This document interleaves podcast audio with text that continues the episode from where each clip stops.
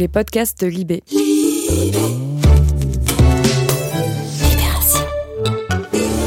Le grand entretien.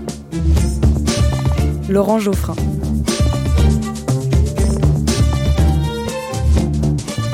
Laurent Geoffrin reçoit Rebecca Zlotowski. Bonjour euh, Rebecca Zlotowski, bienvenue à, à ce podcast Libération. Nous sommes ravis de vous recevoir. Vous êtes euh, une des réalisatrices qui compte maintenant dans le cinéma français. On va parler cinéma, mais on va parler politique en même temps, si vous êtes d'accord. Pourquoi? Parce que euh, vos films sont très politiques. Et donc je voudrais commencer par cette série que vous avez réalisée et dont vous êtes la co-scénariste Mhm. pour Canal+, qui s'appelle Les Sauvages, Oui, et qui a eu du succès. un peu, bien, Un peu. même beaucoup, Bah, tant mieux. tant mieux. Euh, comme il faut savoir de quoi on parle, euh, je vais vous demander de faire vous-même le pitch. Alors, d'abord, cette série, c'est une série qui n'est pas née dans mon imagination, mais Mhm. de, de l'imagination de roman Loita. C'était un roman qui était un roman en quatre tomes, qui s'appelait Les Sauvages, et qui mettait au pouvoir, pour la première fois, dans une espèce de petite, euh, ce qu'on a- ce qu'on appelle aujourd'hui une dystopie, c'est-à-dire c'est un peu la réalité, mais, mais pas tout à fait, euh, le premier président d'origine algérienne, plus précisément Vous dites dystopie parce que dystopie c'est négatif. Non, pas du tout. ça- Dystopie, c'est dans le- c'est dans- c'est une sorte de, de, de Non, on dit utopie. Quand c'est bien, on dit c'est l'utopie. non? Alors, l'u- l'utopie, c'est quand t'es né en dehors, et puis dystopie, c'est quand on le twiste un petit peu, je pense. D'accord. Mais euh, oui, enfin, en tous les cas, on n'y est pas. Ça raconte qu'on n'y est pas. Et c'est le premier président d'origine kabyle en France. Voilà. Il s'appelle Ider Chaouch. Ider Chaouch, avec un jeu de mots euh, à peine dissimulé sur euh, l'origine du terme Chaouch, Cha- Chaouch, c'est un domestique. un domestique, donc rappelant euh, Mhm. du coin de l'œil euh, l'horizon colonial, post-colonial, en tous les cas, issu. mhm. Et, euh, et- et on le donne vainqueur. D'ailleurs, il l'est, mais il est victime d'un attentat le jour de son élection. Et il y a deux familles. Et il se trouve que celui qui a tiré fait partie de la famille de son gendre, est un Mhm. cousin de la famille de son gendre, qui est un jeune acteur, le gendre lui-même, jeune acteur qui a le vent en poupe, Mhm. et, euh, et vont se, se- se déchirer, s'affronter ces deux familles françaises qui représentent chacune un certain euh, schéma euh, de Français d'origine algérienne. D'un côté, les Chaouches qui sont bah, des, des bourgeois gentrifiés qui habitent euh, en Républicains. complètement républicains, Intégrés, entre guillemets. Bah, Mais les autres aussi le sont. Questionnant même la notion d'intégration, parce que bon, on, Mhm. on en vient à quasiment se demander si le terme a, a- a du sens pour ce qui les concerne. Mhm. Et de l'autre côté aussi, une autre famille qui est la famille des Nez Rouges, à qui appartient le gendre, et donc celui aussi qui a tiré, et qui, elle, est une famille un peu plus euh, représentative d'une famille telle que euh, Abdelatif Kechiche pouvait les filmer, c'est-à-dire une famille plus prolétaire, venant de Saint-Étienne, donc d'une France un peu oubliée, une France périphérique. Et euh, il y a une intention euh, politique là-dessous, parce que euh, il y a eu déjà une dystopie de ce genre qui a été écrite par Michel Houellebecq. Oui, dans son roman Soumission. Soumission. Mais alors là, le personnage est un maghrébin également. Oui. Mais Je crois il n'est pas de la même orientation. Le président est, est islamiste, en fait. Oui, enfin, c'est surtout le, le, le récit. C'est une pas- réponse? C'est le récit. Alors, c'est pas une réponse puisque Sabri Loitel a écrit quatre ans avant. Ils ont le même éditeur, mais, mais Les Sauvages est sorti euh, quatre Mm. ans avant Soumission. Ça veut pas dire que ça dialogue pas, qu'il n'y a pas un écho. Parce que certainement, c'est un sujet qui fait peur. C'est un sujet qui, comme tout sujet qui fait peur, il crée des sentiments très, très, très différents. Et le sentiment de Michel Houellebecq, j'ai lu le roman au moment de la sortie, donc vous, pardon, de, je l'ai pas relu récemment et, Mhm. et j'en ai un, une- un souvenir qui était un souvenir plutôt. euh, moi, j'ai une grande admiration pour Houellebecq, j'adore ce qu'il écrit. Mhm. C'est un plaisir. Il y avait beaucoup d'humour, il y avait beaucoup de distance avec ça, mais il y avait quand même une vision vraiment droitière euh, solidement réactionnaire néanmoins. solidement réactionnaire. Talent, je suis entièrement d'accord avec vous. Et le- les sauvages, c'est, on va dire, le- le- l'alternative, c'est la vision euh, lumineuse, optimiste, possible, mais qui fait pas l'économie de heurts et de, et de violence euh, si jamais cette hypothèse se. se- Parce que, comme vous l'avez dit, à peine élu, il est victime d'un attentat. Ouais. Est-ce que ça veut dire que la France, c'est pas du tout mûre pour ce genre de. Alors, si vous me donnez mon avis, mon avis Oui. moi, c'est que Oui. je crois que non. Mais moi, je- je- j'en parle du bout des lèvres parce que mon métier, c'est d'être cinéaste. Donc, moi, ce que je sais Oui. faire, c'est d'observer. Ça m'empêche pas d'avoir un point de vue. Mais là, Mhm. là, typiquement, le point de vue que je vais vous donner, c'est mon point de vue, moi, qui n'est pas le point de vue forcément porté par la série, mais qui est, euh, oui, je crois qu'on est très en retard euh, sur la question de. de Il y a eu des ministres d'origine maghrébine, des femmes. D'abord, très peu. C'est pas vrai, il n'y a pas eu des ministres. Il y en a eu un ou deux. En tous les cas, dans mon imaginaire deux moins. de, de Française qui est née en 1980, Ouais. je ne pourrais pas vous citer une personnalité politique de premier Vous plan. avez à Rachida part Dati, qui Dati. est euh, d'origine maghrébine, ministre de la Justice. Mais voyez, on en est et encore à les compter alors euh, qu'on. Oui, alors qu'on bien n'est pas allé compter dans la société civile. Il y a une Oui. espèce de lien qui est Soit rompu. sous-représenté, c'est manifeste. Et puis, Enfin, ça alors, existe. Ouais, ça existe, mais de manière très très très marginale. Je Hmm. pense que ce qui est encore euh, euh, marginal reste invisible. Ce qui est invisible, on peut pas le commenter, ça fait pas partie de nos vies. Hmm. Donc euh, des, des hommes politiques, des femmes politiques qui sont d'origine maghrébine et y compris algérienne, parce que c'est une question spécifique hein, que pose la série, que pose Mm. euh, Sabri Louata, qui lui est d'origine kabyle, et il y a un sujet spécifique de la, de, de la décolonisation et, et de la, et de la guerre d'Algérie en France. Et je pense que ça reste encore euh, totalement euh, sur- ouais, surréaliste, science-fictionnel, poétique. Voilà, ça Mais, reste mais- mais vous souhaitez, vous, que, disons, la vision républicaine l'emporte, si j'ai bien compris. Parce qu'il y a une scène qui est très bien vue, d'ailleurs, qui est très formidable, qui est émouvante, euh, je ne sais plus dans quel épisode, mais il y a un moment où il y a un match de football. Oui, Donc PSG Saint-Etienne. PSG, c'est plutôt les Blancs euh, de la capitale, je dirais. Saint-Etienne PSG, puisqu'on est dans le chaudron, on est à Saint-Etienne. On est à Saint-Etienne. Et, et à Saint-Etienne, c'est une équipe euh, plus prolétaire, euh, enfin, en tout cas, qui représente une ville plus pauvre. Oui, qui Et- représente pas l'équipe. Oui, pas l'équipe elle-même. Enfin bon, c'est- c'est- le symbole est là, en tout cas. Et, et c'est très tendu, c'est très violent. Enfin, ça a l'air. Oui. Ça commence. Et le président, euh, donc, qui se remet de ses blessures, se lève, Ouais. il monte sur le- son siège, et il reste silencieux comme ça. Et les, les gens dans le stade le voient, et petit à petit, l'ambiance change complètement, et les gens chantent la Marseillaise. Ouais. On a En vrai, l'impression d'un film de Franck Capra, là. Hein bah, la scène, plus précisément, oui, il est victime d'une agression raciste dans le stade. oui. C'est-à-dire que des supporters d'un cop euh, qui l'insulte violent, en face. Ouais. je précise, fantasmé par les scénaristes, puisque à Saint-Etienne, il n'y a pas de cop raciste, euh, Mm. antisémite. euh, Mais il comme- a ailleurs. comme- ouais. Mais il peut y en avoir ailleurs, et l'imaginaire Mm. collectif nous, nous, nous- nous raccroche à ça. Émet des, des- des propos ultra racistes, une banderole ultra raciste, et c'est en réaction à ça que le Mm. président se lève, euh, Ider Chaouch, et alors qu'il n'a pas gouverné pendant des, des jours et des jours, qu'il était entre la vie et la mort, et demande que s'il va pouvoir gouverner, parce qu'il est sous le coup d'une procédure et que ce match. Ouais. euh, et que ce match, oui, Mm. parce que comme quelqu'un qui a vécu Oui, qui n'est pas, qui est qui pas a- en qui état était de. pas en état, enfin, une raison ouais. supplémentaire de ne pas le mettre au pouvoir. Mhm. Et euh, dans ce match à haute tension, qui est un match évidemment symbolique, évidemment symbolique entre un pouvoir centralisé parisien, Saint-Étienne qui est enclavé, quasiment en fait tout ça étant tourné au moment d'une crise profonde des gilets jaunes quand on le tournait, et la, la, la- la Marseillaise retentit comme un hymne qui rassemble les gens. Alors c'est vrai que c'est une scène qui, au moment où on l'écrivait avec Sabri Loata et Benjamin Charbit, nous paraissait, euh, je sais pas, évidente. Et au moment où je l'ai filmé, je dois vous avouer, en plus je portais une doudoune bleu blanc rouge ce jour-là, et je me disais mais merde, qu'est-ce qu'on est en train de raconter, qu'est-ce qu'on est en train de dire? Donc vous vous sentez Et- patriote? Patriote, non, mais, mais républicaine, certainement. Patriote, il y a toujours une espèce de connotation. euh, alors, euh, je préfère patriote à nationaliste, et j'ai Ouais. aucun problème Ah, avec ça. c'est pas la même chose. Mais, ouais. je, mais je dirais, aujourd'hui, je pense que si c'est lié aux gouvernances qu'on a, je pense que ces 30 dernières années, non, peut-être si j'avais une espèce de, de- de tropisme patriote, comme pas mal d'enfants d'immigrés qui ont beaucoup bénéficié de la République Mhm, française, mhm. il a un peu disparu ces derniers temps au profit d'une sorte de, de, de- de protection de valeurs ou d'un ADN euh, profond républicain, mais je dirais pas patriote, non. Mhm. La République et la nation, c'est quand même. C'est né au même moment. Oui, puis euh, moi je connais bien la Boom 1 dans lequel on dit euh, la le nationalisme c'est la haine de l'autre, le patriotisme c'est l'amour des siens. Mhm. Bah, de- de- C'était euh, Giraudot dans, dans la Boom 1, Mhm. donc euh, je crois écrit par Daniel Thompson, on l'a on l'a C'est pas de lui, hein, mais. Non, peut-être pas. en tous les cas, euh, en tous les cas, c'était de là d'où venait mon, mon l'aphorisme. Donc, non, je, je, je dirais pas patriote, non. Et en même temps, peut-être qu'on se parle dans, dans, dans, dans, dans 4 ans, 5 ans, 6 ans. Je pense que ce sont des choses qui évoluent hein, chez les uns les autres. Le mal est là, tapi en chacun de nous. Nous sommes capables du meilleur et nous sommes capables du pire. Monsieur le Président de la République française, Les plus civilisés des hommes, les plus parfaits sauvages. Mais, mais le film dit qu'il y a un fond patriotique dans le peuple français, patri républicain, pour être précis. Bah ouais, mais c'est pas pareil, c'est pour ça que c'est intéressant. D'accord. C'est-à-dire que ce qui fait Mais identité... oui, mais enfin, c'est déjà quelque chose parce que beaucoup de gens pensent que la République est une, une promesse fausse, qui- qu'elle est- que, que euh, ces principes généraux sont abstraits, qui ne sont pas appliqués, et que c'est le paravent euh, d'une oppression finalement. Alors, je pense que d'abord, la position de Sabri Loata et la mienne, elles sont différentes. Et c'est ça qui était intéressant au moment où on écrivait. Et notre Mhm. dénominateur commun, elles sont différentes dans un, un sens très, très simple, c'est que Sabri Loata croit moins à l'identité nationale que moi. Mhm. C'est-à-dire qu'il est plus sur un schéma à l'américaine. D'ailleurs, il vit aux États-Unis Mhm. avec l'idée que tant que la France n'aura pas reconnu son multiculturalisme, Mhm. elle sera incapable en fait de penser euh, euh, les points aveugles que sont euh, sa décolonisation, euh, sa, sa force, sa force étatique, ses inégalités, Mhm. son rapport vicié à la méritocratie, voilà. Tout un tas de choses avec lesquelles je peux être d'accord en partie, mais il y a quand même une part de moi qui croit plus optimiste à l'identité, et à une identité qui serait fondée sur la langue.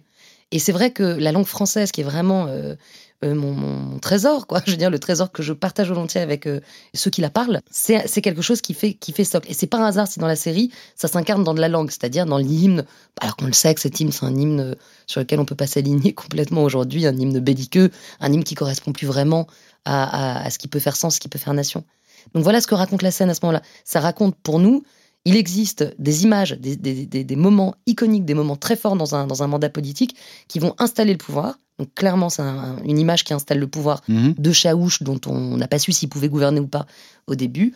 C'est la Marseillaise qui réunit euh, PSG, Paris, euh, Jacobin contre euh, Girondin. Girondin, merci, contre, contre Saint-Étienne, qui serait un peu une terre de, de, de- voilà oubliée, euh, Oui. euh, une sorte de détroit, Enfin, C'était l'équipe emblématique de la France pendant Ah oui, mais toute dans une les années période. 70, Il y a longtemps. Enfin, dans une décennie euh, qui était une Ah oui, décennie. parce, que, parce que cette équipe gagnait. Et il existe encore d'ailleurs, il y, a- il y a toujours la place de, de Rocheteau euh, à, à- à Saint-Étienne. Et Revelli est candidat aussi. Ah oui? Oui. En tous les cas, euh, c'était une façon voilà, de nouer plusieurs récits qui sont des récits Mhm. nationaux. Le récit sportif hein, par euh, et le récit national, le récit d'une France qui n'arrive pas encore à se regarder comme étant un roman national français qui serait celui des Français d'origine algérienne. Et le tout dans un lieu emblématique et assez génial qui est un stade qui, qui polarise pas mal de tensions.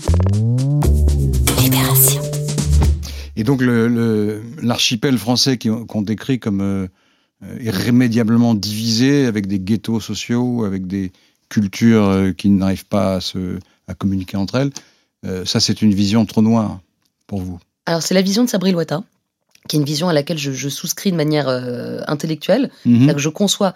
Moi, ça m'intéresse de prendre différents points de vue et de, et de, et de voir le sentiment qu'il fabrique. Mhm. Et j'ai l'impression que euh, quand il y a un point de vue très fort, il fabrique un sentiment. Est-ce que ce sentiment fabrique de l'action? Est-ce qu'il fabrique pas de l'action? Mhm. Et c'est en général ce qui va me décider à épouser euh, telle, telle ou telle vision de l'existence. Elles valent toutes les deux, ces visions-là. Moi, je crois, comme lui, qu'on on essaye sur cette idée du. du alors, c'est une longue conversation, il faut écouter Boucheron là-dessus, il y a des spécialistes de ça. Mhm. J'ai l'impression d'être dans l'imposture à vous parler. euh, Non, non, aussi- bah, aussi oui, oui, spécifiquement, oui, je vous donne un vous point avez de fait, Vous avez fait le fait. film, alors il faut bien en Oui, parler. enfin, c'est fait avec des passions, euh, c'est shakespearien, on parle de deux familles, vous voyez, on n'est pas, on n'est pas dans, Mm. un, dans un podcast du Collège de France au moment où on fait Les Sauvages. Mais Mhm. c'est vrai que peuvent s'affronter deux visions, l'une qui serait euh, euh, donc multiculturelle, et c'est pas grave, et c'est pas grave d'accepter qu'il y a peut-être une espèce d'impasse Mhm. française à, à reconnaître euh, que des communautés vont vivre côte à côte, vont être juxtaposées sans possiblement réconciliation de points de vue qui sont trop éloignés les uns des autres. Mais ça, trop un risque, divers. il y a un risque d'affrontement. Ben, et, et où de- de- d'acceptation paisible de cette coexistence. C'est aussi Mhm. ça, c'est le pari que fait Sabré Loita. Et il le fait aussi dans son prochain roman qui vient de sortir, qui s'appelle 404, qui est formidable sur ce, sur ce sujet. Alors là, c'est plein pot le sujet que vous me posez. Oui, est, mais euh, ça revient à dire que les sociétés anglo-saxonnes qui fonctionnent plutôt sur ce modèle sont plus pacifiques que la société française.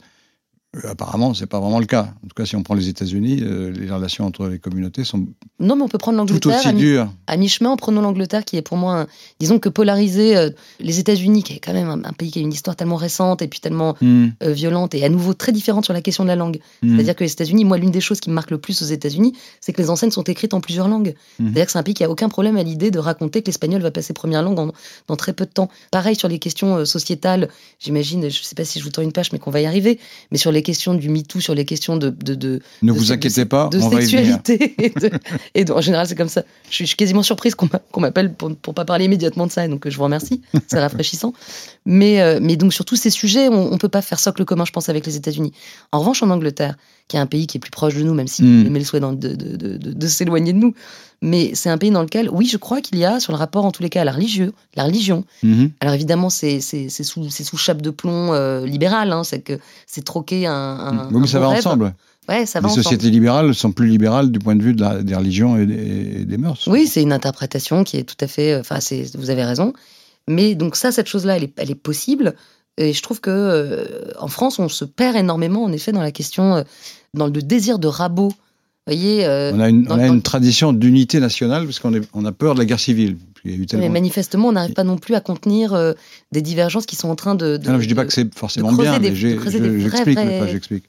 Il y a eu tellement de guerres civiles en France qu'il y a, il y a une, une hantise. Bien ça. sûr que ça s'explique de manière historique, Mm. et plein de, choses s'expliquent de manière historique, Hmm, y compris le fait qu'on fasse pas de statistiques ethniques, que les inégalités soient très très fortes. hmm. Bon, Les voilà, inégalités peut- en France sont moins fortes qu'en Angleterre. elles sont moins fortes en- qu'en Angleterre, ça dépend aussi des. des- Enfin, des- mesurées par les ça dépend des mesures qu'on prend, ça dépend. euh. Vous parlez de quelles inégalités Les Le inégalités social, le, le- le revenu.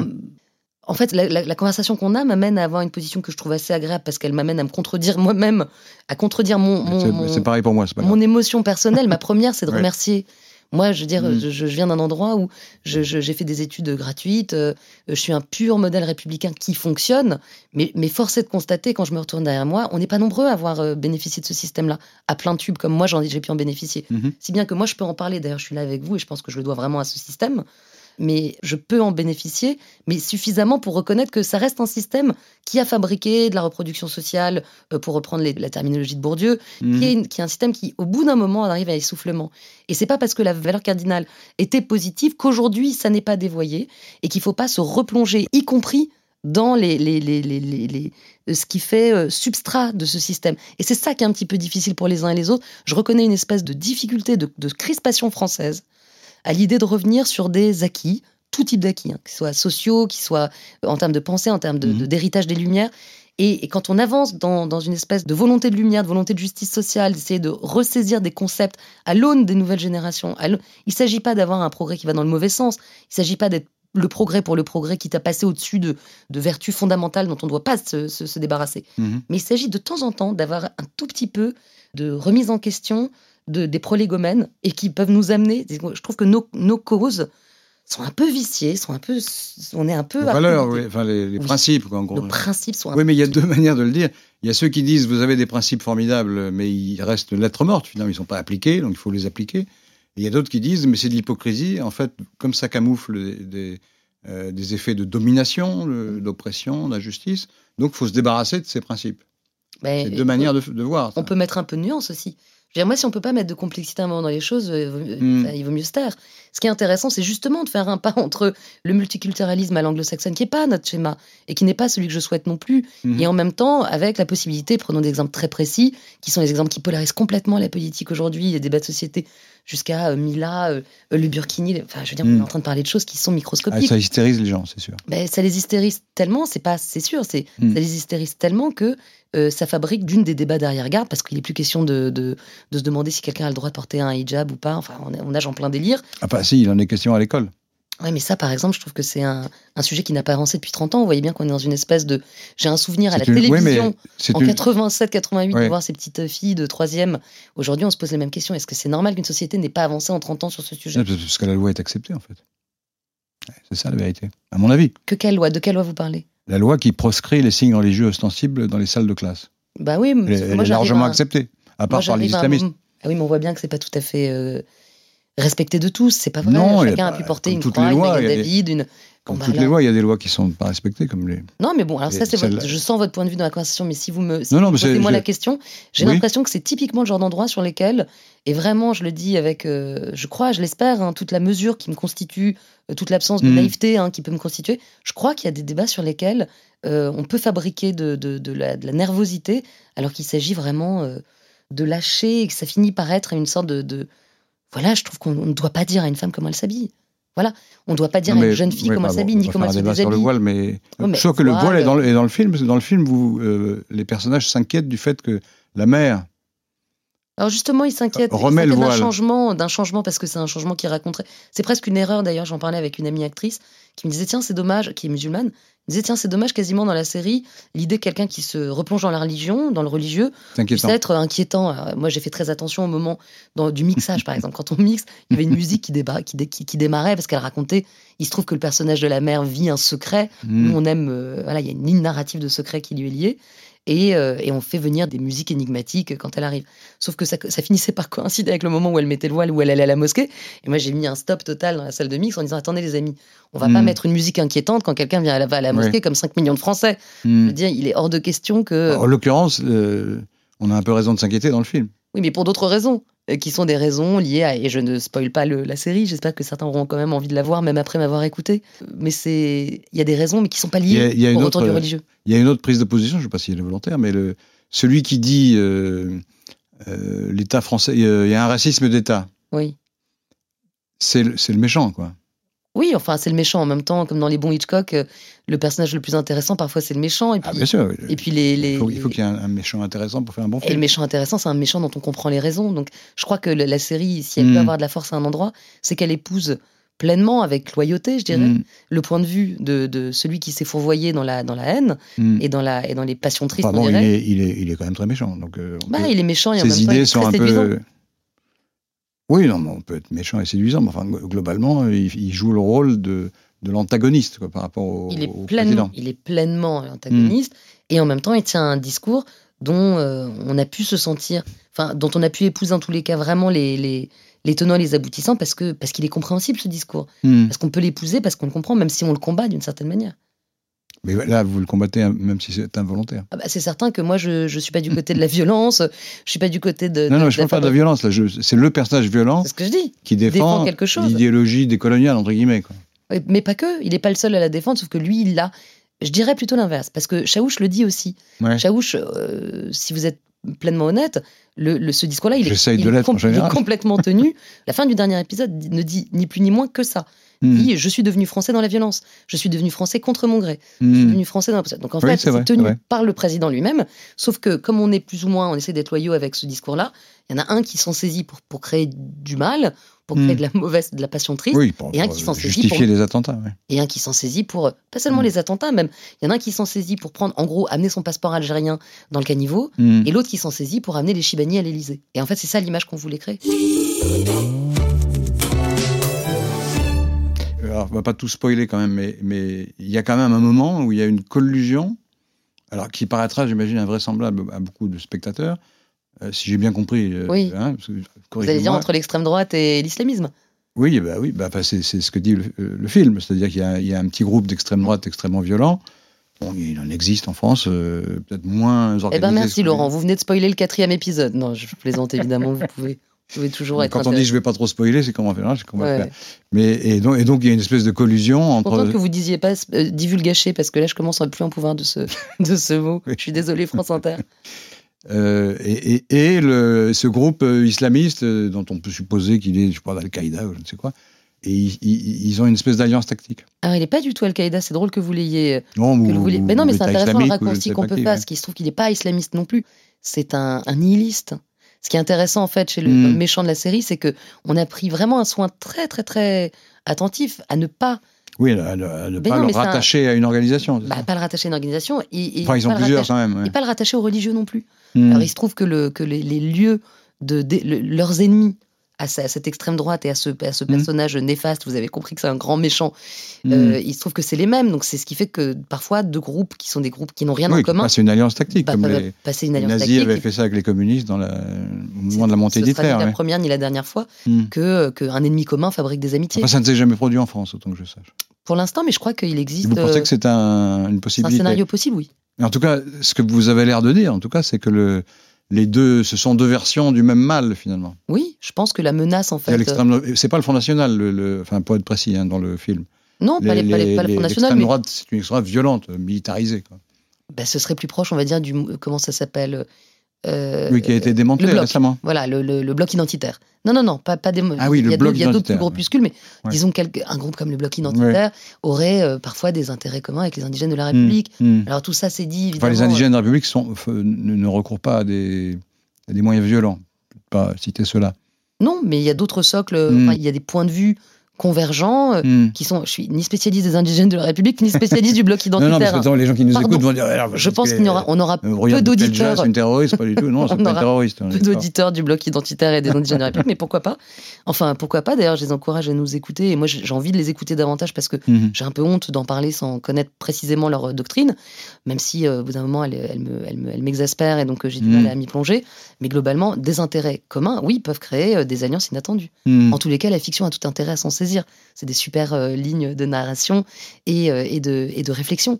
À Mm. nouveau, tout ce qui peut créer de la pensée, qui est une pensée qui sort un petit peu du raccourci que vous venez de faire sur euh, un méchant d'origine maghrébine Mm. euh, qui agite la, la- la menace d'un attentat, en fait un, quelqu'un, un islamiste. Mm. Ça, c'est un raccourci qui a C'est ce que tout le monde va comprendre, oui. je pense. Mais oui, mais c'est pas grave, parce que nous, ce qui nous intéresse, c'est qu'il y a des spectateurs qui, ne- qui comprennent autre chose Mm. et qui comprennent euh, no- no- notre point de vue. Des Et spectateurs de d'élite. peut- Pas forcément. Non, je pense ceux qui sont soulagés de voir un. Au contraire, l'inverse. Mm. Je pense ceux qui ne se reconnaissent Mm. plus en fait dans les fictions et qui sont soulagés de voir qu'on prend pas certains raccourcis. Je pense que c'est l'inverse. C'est pas nous, c'est les autres. Ah, ils sont présidents, ils sont docteurs maintenant. Tous cousins. hein. Chaouche. T'en penses quoi, Chaouche? Je vais pas voter pour lui si c'est votre question. Évidemment, tu peux continuer à te mentir et à dire que tu vas devenir un grand pianiste comme les fils de bourgeois. Ou faire partie du showbiz comme ton cousin et devenir un bel arabe tout beau, tout blanc. On va aller à Saint-Étienne. Cette image, c'est le début de ton mandat. Cette fois-ci, on a vraiment gagné. Je suis pas un exemple. Sur la manière de filmer, c'est filmé comme une. Enfin, c'est votre manière de filmer, mais euh, il y a une part d'efficacité euh, et de, de rapidité euh, qui correspond euh, au scénario, j'imagine. Est C'est pas, fait du tout comme les, les longs métrages que j'ai pu voir. Alors, euh, ah bah, écoutez, moi, j'ai du mal à prendre le recul. Non, euh, vous avez, vous vous trompez pas si vous l'avez remarqué. J'ai du mal à avoir le recul nécessaire pour. euh, c'est pas mon rôle d'être ma propre exégète, mais disons dans la façon de fabriquer le- le- la série, il y a, il y a une espèce de rapidité, d'excitation, de fun dans le, le, le- le filmage de, de ce qui, de ce qui est écrit, c'est-à-dire de la Mhm. dramaturgie elle-même, Mhm. qui impose une certaine, euh, un certain filmage. Et notamment, peut-être plusieurs caméras. Il y a aussi une rapidité d'exécution qui fait que on met pas une caméra, mais, mais deux. On a un plaisir à prendre plus de plans, à découper davantage. Donc ça, ça m'amène à avoir une, une mise en scène peut-être plus nerveuse et plus... euh, bah, qui correspond déjà au, au filmage de l'action. Mhm. Filmer l'action, comme moi j'écris des, ouais. Des scénarios avec beaucoup moins d'action, qui sont des Mhm. scénarios plus contemplatifs, plus dans une tradition du cinéma d'auteur français, Mhm. qui me permet en fait d'avoir des moments poétiques euh, qui sont moins légion dans une série parce que ça doit galoper. On a un, nom- un nombre impressionnant de Mais ça vous personnages. gêne pas du tout de, de changer de- euh, radicalement de style, finalement. Ah, j'ai pas du tout eu cette sensation. Moi, je travaille avec la même équipe, euh, c'est le même chef opérateur, euh, le même compositeur avec lequel, j'ai l'habitude de travailler, la monteuse de mes films. Enfin, j'ai pas euh, opéré de renversement euh, avec ma façon de travailler. Il se trouve que chaque objet est, un, est prototypal. hein. donc là, Les Sauvages, ça s'est construit de cette manière-là. J'avais fait un autre film avant, Planétarium, qui évidemment rien à voir sur le point de vue esthétique, parce que Mhm. plus euh, un film en, en costume, bon voilà, euh, éclairé d'une toute autre manière. Mais à chaque fois, c'est la même équipe, en tous les cas pour ce qui me concerne. Et on réfléchit à, à la meilleure façon de, de, saisir de cette histoire. Mais je crois que pour ceux qui Mais suivent vous le, n'avez pas, une, trajet, vous il y a avez le pas une style. idéologie de la mise en scène? Enfin, bon, euh, Il y a cette phrase de Godard qui est célèbre. je ne sais plus comment c'est dit. C'est le un travelling, c'est un geste politique. Enfin, une, une affaire de morale. Enfin, il reprenait une, une Oui, phrase. ou politique ou morale, je sais plus. Enfin, le travelling, c'est-à-dire en fait la forme détermine le fond. Mais là, c'est le fond qui, qui a déterminé la forme. Bah, oui, plus. plus. C'est certain que la série, c'est vraiment une, une c'est le royaume Donc du vous pensez que le scénario. cinéma, on doit mettre le- la, la forme au service de l'histoire Ça dépend de votre film. Et il se trouve qu'il y a plus de plaisir, il y a une espèce de. C'est une vraie question. C'est une vraie question. Je pense qu'au cinéma, on a la possibilité de faire sens avec une forme. Mhm. C'est-à-dire que la forme peut être le point de départ de, du récit. Euh, dans la série aussi, mais là, il y a le point de vue était. Je pense à David Lynch, il y a d'autres manières de faire série. Mhm. Je pense que c'était surtout la question politique et la précision politique de la série qui demandait un peu d'humilité dans la forme. Et qui demandait à la forme de, de moins se montrer, de moins se raconter. Et, euh, et ce faisant, nous permettait de ressentir vraiment avec les personnages les uns les autres la précision du récit. Vous avez compris que le récit, il est, Mhm. euh, voilà, il est funambule. Oui, il est millimétré, bien sûr. il est donc, Mm. donc on peut, il y a beaucoup de baffes à se prendre et beaucoup de choses trames dans lesquelles on peut, on, on ne peut pas tomber quand on saisit ce type de récit Mhm. parce qu'il y a des urgences en fait symboliques à saisir ce type de récit maintenant. Mhm. Et euh, c'est vrai que l'enjeu c'était plutôt d'abord de raconter cette histoire et de le faire avec euh, nervosité, euh, plaisir, passion, voilà. Mais disons que une forme comme je dis n'importe quoi. Enfin, il y a beaucoup de séries qui sortent aujourd'hui qui me passionnent, qui ont comme point de départ une forme. Je pense à Fleabag, le regard caméra de l'héroïne en fait devant le spectateur. Ça, c'est ce que j'appelle une forme sens, c'est-à-dire Mhm. avant même l'histoire de euh, Ouais, cette ça jeune se- femme ça se- euh, de ça Londres. se distingue par la forme. ouais. Ça se distingue par la forme.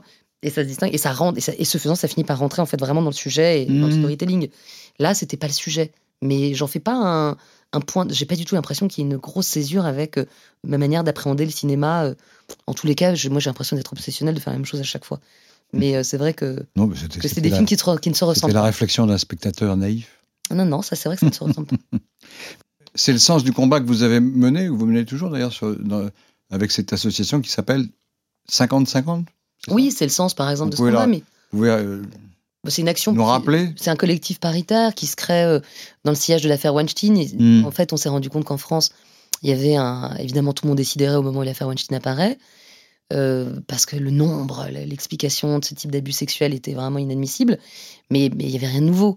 Et en vérité, le nombre de chocs, elle n'avait pas vraiment euh, atteint notre industrie qui se trouve. Moi, je parle de l'industrie du cinéma, c'est celle que je mhm. connais, mais je regrette de ne pas avoir plus de générosité en parlant de l'industrie globale, mais je vais essayer de parler d'abord de ce qu'on connaît un peu plus, qui est le cinéma. Et on s'était rendu compte que rien ne bougeait, mais rien ne bougeait parce que le point nodal, c'était pas les abus sexuels. Les abus sexuels, c'est terrible. Et Hmm. c'est évidemment terrible. Il y, a, il y a plein d'associations qui s'en occupent, qui essaient d'adresser ça. C'était l'abus de pouvoir. Et dans l'abus de pouvoir et la répartition du pouvoir, ça nous semblait être la cause de, de tout ce qui pouvait ensuite fabriquer. c'est- Voilà. ouais. C'est la pointe extrême de la même chose. voilà. Ouais. Et donc on se disait, voilà, une façon d'agir. On voyait bien que même parler de sexualité Mhm. dans le débat politique, ça rendait tout le monde zinzin.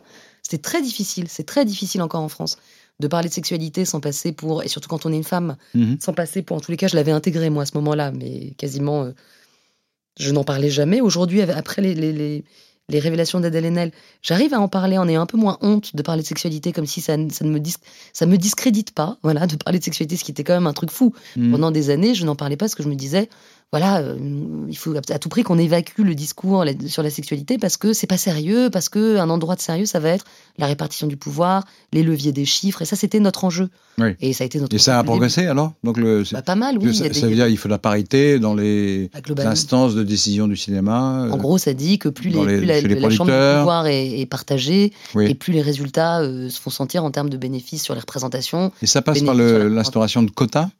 Bah, c'est pas mon idée. Notre idée était plutôt d'être dans l'incitation. C'est-à-dire que le quota, c'est une manière euh, de Parce qu'en sanc- de politique, on a mis des sanctionner. quotas, comme ça, au moins Bah, ça. D'ailleurs, c'est aller plus vite. Bah, ça va toujours plus vite, oui. Il y a beaucoup euh, de gens qui pensent que sans quotas, ça va prendre, euh, je sais pas, 30 ans. Quoi. bah, ça va prendre 30 ans, mais, Mais est-ce qu'on peut mettre des quotas pour le nombre c'est pas de- tout à fait pareil. C'est que le cinéma n'est pas une PME, le cinéma n'est pas un Oui, gouvernement. c'est que les. euh, Bah, c'est un art et une industrie. oui. Donc en fait, pour respecter la, la- la dimension euh, Mm. De, libre, de libre création dans notre industrie, c'est très difficile d'imposer cette, cette, C'est-à-dire vision des on quotas. ferait un quota sur les réalisatrices, par exemple. Il y en aurait autant que de réalisateurs. Bah ça c'est très difficile parce qu'il faudrait les former. Mais par exemple, ce serait euh, euh, des chefs de poste. Euh, un le CNC pourrait décider qu'il n'aide, il ne donne avance sur recette qu'à une équipe dont le directeur ou la directrice de production aurait réuni en chef Mhm. de poste une parité. Donc ça c'était l'idée d'un quota. Mhm. Nous c'est pas notre point de vue. Pas votre Sur- point de vue. Bah non, moi je suis ciné. Et Mhm. moi je suis réalisatrice. J'ai pas envie. J'ai envie d'avoir le maximum de liberté euh, sur la sur la- le choix de mes, de mes sur le collègues. choix de, vos- de, de sur votre le- équipe. Sur le choix de mon équipe. Ouais. En revanche, ce, ce à quoi je crois fermement, c'est que si on incite d'un point de vue euh, financier, Mhm. les équipes les plus vertueuses, on va dire entre guillemets, c'est-à-dire les équipes les plus paritaires. Mm. On parle de parité homme-femme, mais bientôt il va falloir parler aussi de parité, de minorité visible, Mm. enfin de de- d'amener des minorités Ouais. euh, dans notre industrie, parce qu'elles existent et qu'elles sont euh, sous-représentées.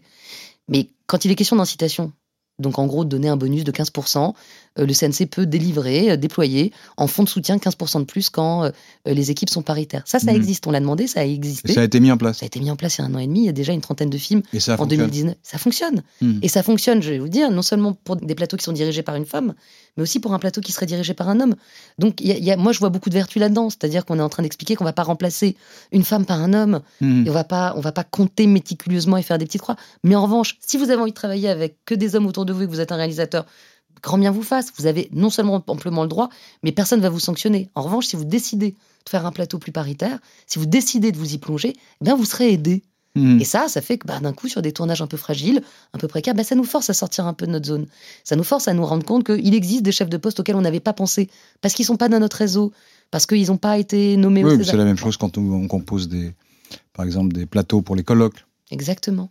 Parce que spontanément, euh, il y aura toujours plus d'hommes que de femmes, parce que c'est plus compliqué, parce que c'est un préjugé, une habitude euh, inconsciente. Oui, Donc il faut une action volontaire. je crois oui. Et cette action volontaire, elle doit prendre la forme incitative, euh, de Mm. bonification, de, je sais pas, une main tendue plutôt qu'un un bâton. Et je, pense, je crois plus à la carotte qu'au bâton, si c'est la question que vous me posez. Oui. Et alors, euh, parlons un peu de la question sociale, si je puis dire, parce que vous avez euh, donc euh, traité ces, ces- ces questions de rapport entre communautés finalement euh, dans, dans la série, Euh, et vous avez fait deux autres films, enfin, vous avez fait beaucoup d'autres films, mais j'en ai vu deux, je trouve. Donc il y en a un qui s'appelle Grand Central, Mm. donc qui parle de la condition ouvrière chez un sous-traitant du nucléaire. Qui est une histoire d'amour et triangulaire. Il y a une assez- histoire d'amour triangulaire. Mais dans, le- Mais dans, dans le sous-traitant un- du nucléaire, et vous décrivez le métier. Oui.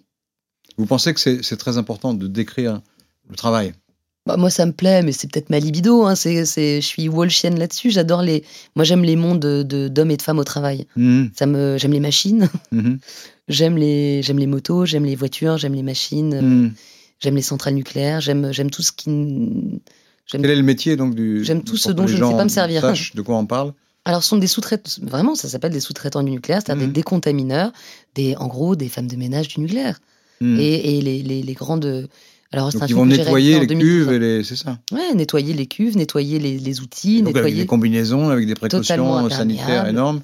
Les, les conditions sont, sont fascinantes parce que. euh, il y a une sorte de folklore quoi, de, et, de, Mhm. et, de, et de costumes et de, et de, et de, et de rites euh, voilà, qui, en- qui, entourent, euh, Mhm, qui entourent ce travail, qui est un travail dangereux, mhm. qui est un travail euh, qui a- laisse a- circuler de manière Il y a invisible. beaucoup de gens qui ont qui perdent leur santé ou qui sont malades à la suite Je crois de que ça. ça a existé. Je crois qu'aujourd'hui, ça existe. Ça essaye Il y a des.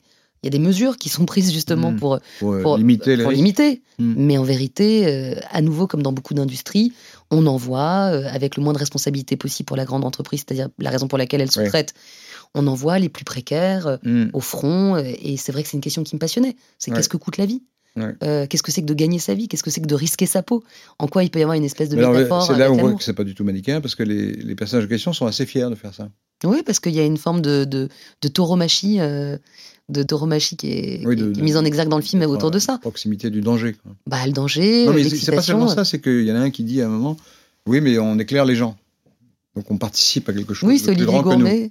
Alors, euh, c'est aussi, non seulement c'est un discours Bah, qui m'émeut, Il est peut-être aliéné euh, plus au dernier degré, mais Bah, mais il dit ça quand même. ouais, c'est un discours qui m'émeut parce que c'est un discours d'une certaine. c'est souvent le cas dans les, dans les milieux ouvriers, les gens sont fiers de, de, de participer, même si les conditions de croyez que c'est travail sont... encore le cas? C'est moins le cas aujourd'hui parce qu'il y a moins de grandes entreprises avec des masses ouvrières comme ça. euh, Mais oui, parce que là, je pense que Mais cette, fierté, elle existait, une fierté qui. Bien sûr, mais elle a existé dans un autre temps. Hmm. Et ce qui était intéressant de le filmer aujourd'hui, c'était de. Bah, ce qui est beau dans un film et ce qui est plus agréable que dans qu'un essai, Mhm. c'est qu'on peut faire dialoguer des points de vue très contradictoires et se Mm. approprier les uns les autres.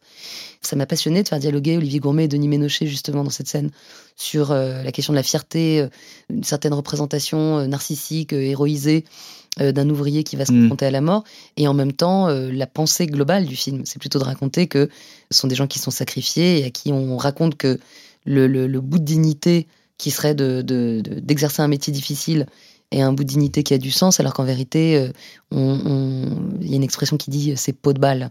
Hmm. C'est qu'on on se fout de leur peau. on Oui, se ils ne de leur- pour rien. Oui. Et, et ça, c'est ce qui me. euh, in fine, je crois que le film raconte ça. En tous les Mhm. cas, c'est ce qui me. C'est ce qui, Mais c'est plus un film ému. sur le, la condition ouvrière d'aujourd'hui que sur le nucléaire. Oui, je dirais plus. Plus sur la condition. Puis le, film, le film n'est pas anti-nucléaire, Pas c'est pas, tout. pas du tout un film écologique. Bah, ni pro ni anti, c'est que oui, je, je me pas- garderais bien en fait. Bon d'ailleurs, moi j'avais visité pas pas mal sur de. la question. Bah non, mais de la même manière que là, quand vous, vous avez compris ma manière de penser, comment dire Je trouve qu'il y a une certaine rémanence d'une grille de lecture marxiste, on va dire quand même, Mhm. euh, qui est plutôt opérante. hein, Mhm. euh, et euh, y compris dans mon dernier film, Une fille facile, dont on peut imaginer que ça parle J'allais y de sexualité, d'érotisme, de- Mm. plus vite que vous, mais, euh, mais qui au fond peut aussi être lu comme euh, un petit récit estival sur euh, euh, la violence sociale, qui est, avec une idée très simple, qui est que la violence sociale est plus forte à l'intérieur de notre propre communauté que entre les, que entre les, les, les communautés, que entre les, les classes. Mhm. À l'intérieur de sa propre classe, on est plus violent les uns avec les autres, on est plus intransigeant, on est plus, on est plus méchant, Alors, On a moins le désir de s'épargner. Là, vous parlez de la fille facile. Oui. Bah, Peut-être rappeler de quoi ça parle. C'est une espèce de, de, de petit récit estival, de petit conte euh, amoral estival, un peu érotisé, Mhm. avec euh, euh, Zaya Dehar, Mina Farid, Benoît Magimel, Clotilde Courreau. Alors Zaya, c'est la fameuse Zaya. La donc, fameuse Zaya de l'affaire de Meurs, donc Voilà. qui était prostituée mineure et qui avait euh, été très médiatisée à ce moment-là à son corps défendant, j'ai envie de dire, au sens fort du terme, et qui, dix ans plus tard, on s'est rencontrés, qui dix ans plus tard a, a émis le souhait d'être. Euh, Mais c'est même pas le souhait d'être actrice, c'est tout simplement une espèce de reconnaissance par Mhm. réseaux sociaux interposés, réseaux Mhm. sociaux interposés entre elle et moi. Et son, sa prosodie m'a rappelé la manière de, en gros, les, les récits de Romer Mhm. et les récits de donc Eric Romer, le réalisateur de la Nouvelle Vague, et notamment un, un conte en particulier, l'un des contes moraux qui s'appelait La collectionneuse. Et donc, euh, Une fille facile, c'est une sorte d'écho, de dialogue avec la collectionneuse euh, Mhm. 40 ans après, quoi, 40 ans, 50 ans après. Mais alors là, le- les, les pauvres sont gentils et les riches sont méchants. Là. Ah, pas du tout, je trouve que c'est l'inverse. C'est marrant, vous voyez ça Aussi, Non, je trouve que les, le, le, le, le, steward- elle est invitée sur un yacht. euh, Bah oui, mais les types sont super gentils. Enfin, bonhomme au début, Gimel, oui. Mais même à la fin, il y a une amitié qui se noue. Ah bah non, je, je me mets. Je suis pas d'accord avec vous, voilà. Mais Bah, bon, voilà. ça, chacun, chacun Comme, peut comme se- vous avez fait le film, vous avez mieux passé que moi. Mais... Ben non, chacun, chacun verra ça, mais il me semble que, en tous les cas, ce qui est raconté, Hmm. en tous les cas, ce que j'ai cherché à raconter, manifestement sans y arriver, c'est vraiment que le, le, il existe donc un staff dans, dans ce yacht. C'est sont deux jeunes filles, deux cousines qui vont passer l'été Mhm. euh, sur la côte d'Azur. Ouais. Elles vivent là, elles sont un milieu plutôt modeste. Et deux hommes sur des yachts euh, à Mm. coste euh, l'été avec euh, guitare, plaisir, euh, euh, dîner en ville, etc. Puis donc il y a une transaction qui est une transaction pas tout à fait de l'ordre de la prostitution, mais du michetonnage, on va dire, Mhm. entre la cousine la plus âgée, Sophia, incarnée par Zaya Dehar, et euh, les garçons de ce, de ce yacht. Et à l'intérieur de ce yacht, il y a différentes catégories de gens. Il y a le milliardaire, propriétaire. le propriétaire. Lui, il est méchant quand même, non? Non, il est, il est, il est touchant, il est émouvant, il est, il est, il se trompe, il est expéditif, il est méprisant, mais ça veut pas Mm. dire qu'il est méchant, puisqu'en plus on le voit dans sa douceur, Hmm. dans sa poésie, on le voit plutôt séduit par elle. Enfin bref, vous le verrez, vous le verrez pas pour les spectateurs, pour les auditeurs. Mhm. Mais en tous les cas, ce qui était raconté, c'était. Puis bon, on peut quand même sortir de la grille de lecture, méchant, pas méchant. Il y a des scènes dans lesquelles il est méchant, Laurent, puis d'autres scènes dans lesquelles il est gentil, si vous voulez. Non, mais Si on en est là. Pour vous faire réagir. Et, et, et puis il est méchant, il, il est plus, plus méchant d'ailleurs avec son factotum, incarné Mm. par Bonhomme Magimel, qui est quelqu'un dont on comprend qu'il est en train de monnayer son savoir, son carnet d'adresses, son réseau, tout ça dans le Mm. milieu de l'art, Mm. pour la faire courte, et qui est peut-être probablement la personne qui se prostitue le plus dans ce film, euh, qui est donc le factotum de Il le dit lui-même d'ailleurs, oui. Et il le dit lui-même. Et puis il y a le steward et le personnel de ce Hmm. et le personnel qui regarde d'un œil très euh, méfiant euh, ces jeunes filles, Ces deux jeunes filles, qui débarquent, pour quelle raison, ils s'en Mm. moquent, etc., etc. Donc la violence, elle est plus forte à l'intérieur même de la catégorie des riches. C'est-à-dire que la violence symbolique, elle est vraiment puissante entre le milliardaire et son factotum. Et, Et entre les, oui, entre les domestiques du, du bateau et les, en tous les cas, filles. c'est- Ouais. ce que j'ai voulu mettre en, en- Mm. en avant. Mais elle- elle- il n'empêche que le clivage entre les classes est violent aussi, entre les classes euh, très opposées. Voilà, bon, on a beaucoup parlé politique, mais il s'agit quand même de séries et de films qui sont des spectacles et qui sont très distrayants en même temps. Bah, je vous Ça remercie, fait j'essaie. réfléchir, ça fait réfléchir, c'est fait pour ça. Instruire en aussi- divertissant, ce serait pas mal. Voilà, plaire et instruire. C'est réussi, donc il faut aller voir, ou il faut voir en, en replay, en Replay, replay, sur on MyCanal. peut voir le, Et en VOD. euh, Les Sauvages. Ouais. Et mon et dernier puis les deux films aussi d'ailleurs. euh, Si, J'ai fait quatre longs métrages quand même. oui. Et les, Ouais, moi, les quatre, vous je pouvez les trouver. que j'ai et vous vus. pouvez les trouver. Vous pouvez les trouver. J'ai lu tous vos éditos. Et les, les quatre, vous pouvez les trouver en, sur iTunes. Vous pouvez les trouver euh, en VOD à peu près. Voilà. partout. Eh bien, je, je recommande de faire ça. Merci beaucoup. Merci. C'était le grand entretien de Laurent Geoffrin. Les podcasts de Libé.